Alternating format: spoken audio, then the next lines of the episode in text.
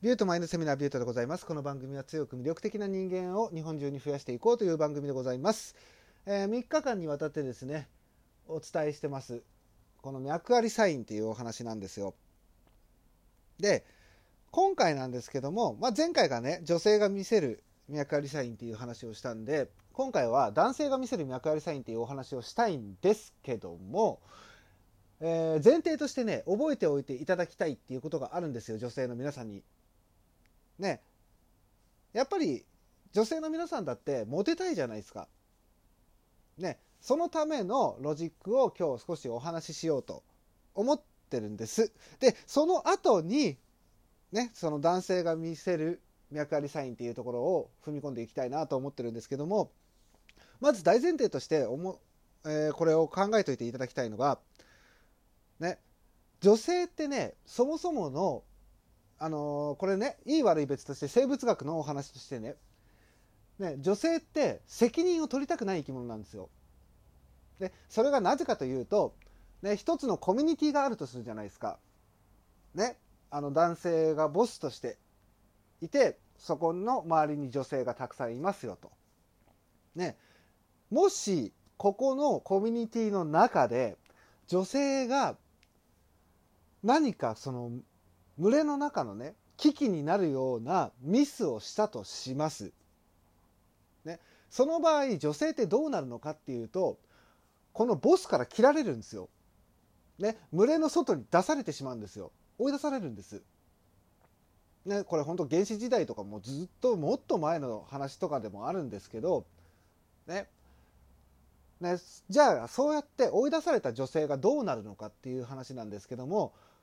ね、追い出されたら生活していけないんですよ。ね、だって、ね、野生動物に襲われたりとか食料がなかったりとかして、ね、生きていけないじゃないですか。ね、こういう恐怖っていうのが人間の本能の中に含まれてるんですよ。だから女性のその本能の中に責任を取りたくないっていう意欲が出てくるんです。でこれは本当にいい悪い別として刻まれてるものなので、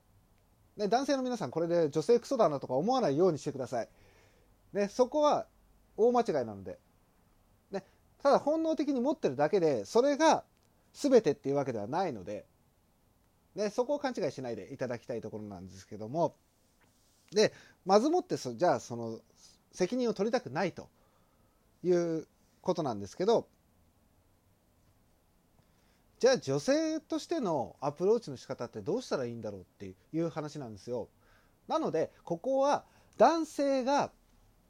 告白をしやすいとか手に入れやすいっていう状況を作ってってあげればいいだけなんですよ。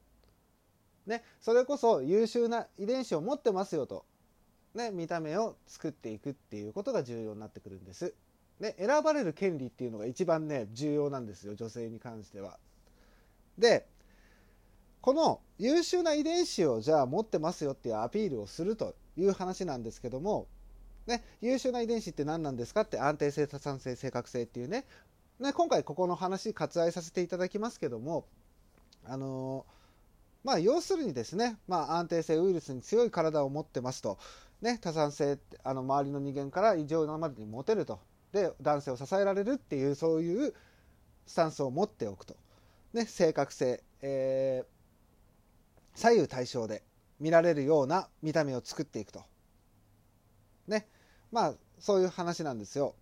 まず、この、えー、安定性、多産性、正確性、この3つの要素を強く含んだ状態。まあ、要するに見た目を磨いてくださいということなんですよ。ね、男性から好かれるような見た目を磨いてくださいということなんです。で、これを持った状態で、まあ、自分のね、好きな男性とか、が寄ってきやすい空気を作ってってくださいっていうのがまずこれが一つの、えー、お伝えしたいことですね。で特に女性に関しては顔ここをきれいに作っていくっていうのが一番重要なんですよ。あのー、YouTube のサムネイルとかって見たことあります？まあありますよね。で、その YouTube のサムネイル、よくいろんな人の見てほしいんですよ。女性の YouTuber さんとか、ね、あの女性がメインのその番組だとサムネイルがね女性顔だけなんですよ顔だけなのでこの顔をねメインで見せるっていうのが女性にとってはものすごく重要なんですよ。で男性もどこを見てるかっていうと基本的には顔しか見てないんですよ。ね。顔とまああと強いて言うならばまあそのスタイルとかも見ますけど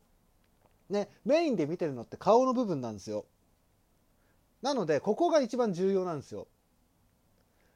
顔を左右対称で、えー、ウイルスに強そうな肌綺麗な肌を持っててくださいということです。でじゃあこっから、えー、男性の見せる脈ありサインっていうところをお話ししていくんですけどこれねあんまりね実はないというか分かりやすいんですよ男性って。ねあのー、大体みんな気づくんですよ。この人私に興味あるなとか。ね僕もガンガン気づかれてた方なんですけどねね、どこら辺が分かりやすいのかっていうと単純なところで接触測ってくるんですよ。接触の測る回数が多くなってくるんです。ね。あとまあその接触を図った上で仕事以外の話をしたがったりとか特別扱いが多くなったりとかっていうところがあるんですけどでこれが何なのかっていうと単純接触効果っていうのがあるんですよ。世の中に。ね、単純接触効果って何なんですかっていうと、えー、まあその接触する回数が多くなるとその人間のことをだんだん好きになっていきますよっていうそういう効果があるんですよ。なので男性はこれを意図的に増やしていこうとするそういう生き物なんですよ。であと他にあるとするならばアイコンタクトの増加これはねすごくありますね。あの男性っていうのが視覚の生き物なんですよ。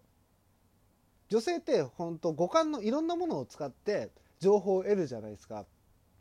男性っていうのはねこの視覚っていうものをすごく重要視する生き物なんですよ。なのでねその自分の視野に入った綺麗な女性とかっていうのを常に見てるんですよ。その見てる上でねもし好きな人がいるとするならばその人を目で追ってしまうんですよ。で特に恋愛にはまってて脳がちゃんと意識を持ってない段階だとより多くそういうふうに目を振るんですねいろんなところに。なのでこの目目線が合うっていうのも結構重要な脈ありサインとして捉えられるんですよ。ね、あとこれ女性も男性も同じなんですけど笑顔を見せるっていう量が増えてくるっていうのがあるんです。ね、どんどんどんどんねあとね深くまで掘っていくと、えー、男性はねどんどん会話を切り出してきたりとか。ね。あと声を上げて笑ってたりっていう、ね、男ってあんまりその声を上げて笑うってことってないと思うんですよ。でそれこそ好きな人の前ぐらいじゃないと声を上げなかったりするんで。この声を上げてね笑うっていうのも結構ね重要なポイントなんですよ。ねあとねあの身体距離を縮める近い距離をキープするとかねそうあとね男性の場合は特にこれそうかもしんないっていうのが一つあって非合理的な行動を起こすんですよ。まあ非合理的な行動って何なのかっていうと、まあ、例えばあの明日ね仕事がめちゃめちゃ早い時間からあるのにもかかわらず、ね、夜遅くまでその女性好きな女性と電話で連絡してたりとか。ね非合理じゃないですかこれ。すごく。だって朝早いんだから早く寝た方がいいじゃないですか。にもかかわらずずっとも一緒にいたいからとかずっと接していたいからっていうのでその夜中に会いに行ったりとかね。電話をかけてたりとかっていうことをしだすんですよ。ね。こういうアクションが見られてきたらまあ脈ありサインとして捉えて間違いないんじゃないかなと思います。あとね利他的な行動をしだすとか自分を優秀に見せようとするとかっていうことをねしたりするんですよ。男性って。ねあのー、利他的な行動をするなんでかっていうと、まあ、やっぱりこれをすることによって優秀な人間だと思ってもらいたいわけですよその好きな女の子にね。なのでね、あのー、今まで自分勝手な行動をしてた人間が、ね、人のために何かやろうとか思った段階であこいつ誰か好きな女の子いるなとか思って間違いないと思います。で、あのー、最終的なまとめに入っていくんですけども、まあ、女性の場合はとにかく見た目を磨いて待っててくださいっていうのが僕の見解としては一番いい見解なんじゃないかなと思うんですよ。ね、さっきも言った通り自分で責任を取りたくないっていう生き物なんですね女性ってそもそもが。ね、その責任を全てじゃあ俺がかぶるよとね、お前を守るために俺がかぶってやるとそうやって言える強い男強くて魅力的な男にやっぱ一緒になってほしいなと思うのでなのであの見た目を磨いてその自分の好きな男性がね飛び込んできやすい環境を作っていきましょうっていう今回のお話でした。ねあのー、またねこのラジオトークのクリップとかいいねとかネギあと、ツイッターのフォローとか質問もお願いしますね。はい。ということで、今回ここで終わりにしたいと思います。ビュートでした。バイバイ。